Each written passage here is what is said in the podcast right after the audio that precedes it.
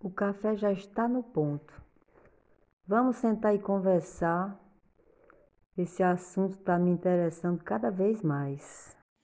E a mim também, comadre Fátima, o que eu já tenho aprendido e pensado depois que começamos a conversar sobre as mulheres na política, nossa, nunca tinha falado sobre isso dessa maneira, em canto nenhum.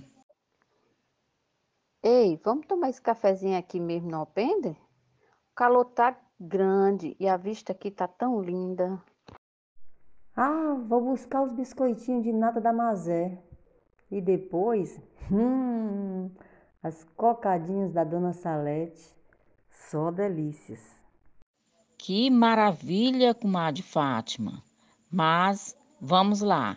Eu estava ouvindo as conversas das comadres Fran e Lila e fiquei pensando que elas só falam nas candidatas a vereadoras, mas nem tocaram nos candidatos a prefeito.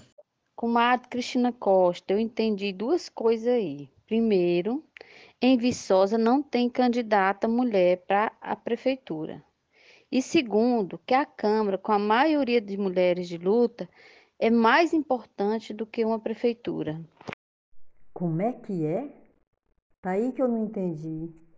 Quem manda não é o prefeito? Não é ele que é o chefe do Poder Executivo? Como é que as mulheres na Câmara podem dar as cartas do jogo?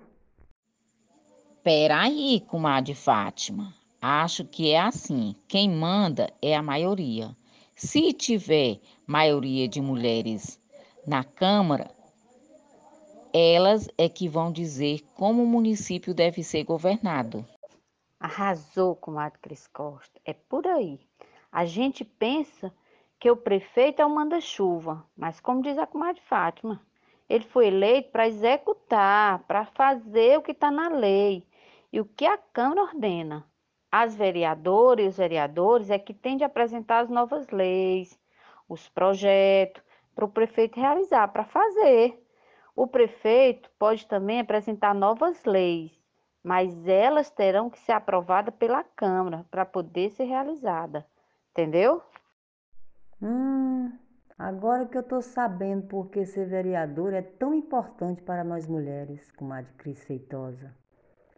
Imagine se a Câmara tem a maioria de mulheres e elas elaborarem projetos de lei para a criação de empregos para mães solteiras, hortas comunitárias no campo e na cidade, Projeto de maior assistência às mulheres que têm filhas ou filhos com deficiência. Eita, que ia ser bom demais.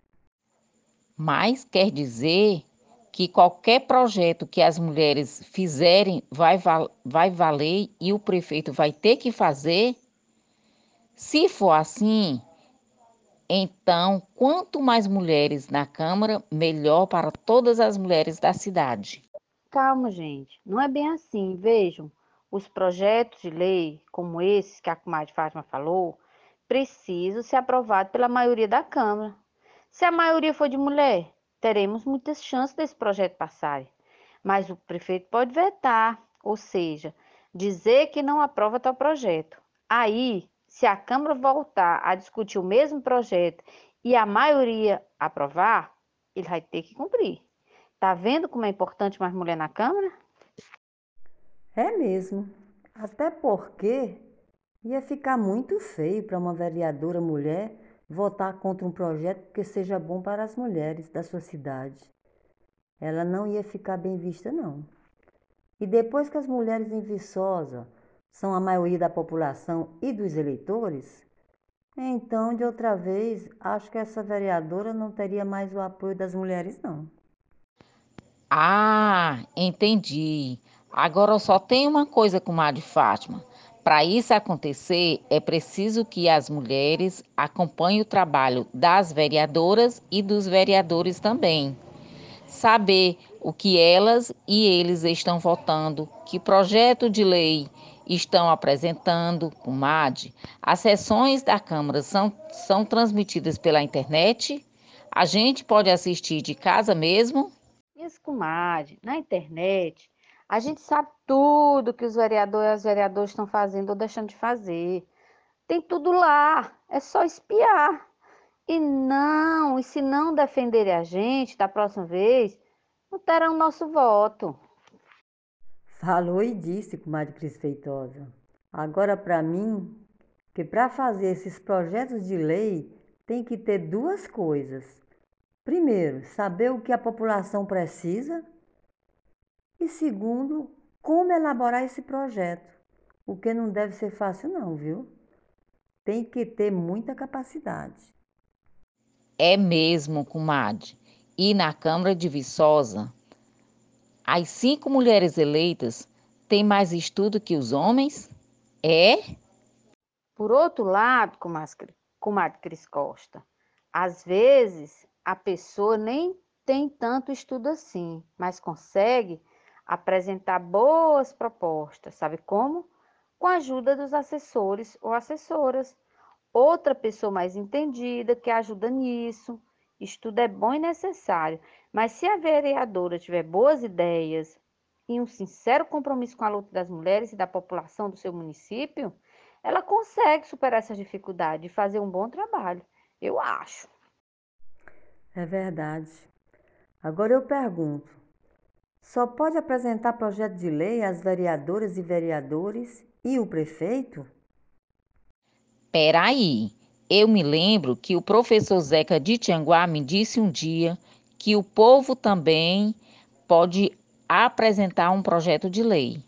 Para isso, tem que ter pelo menos 5% de assinatura de todos os eleitores e eleitoras do município, claro. Eita, que assinatura! Para mim, essa quantidade é mesmo que dizer para o povo não participar.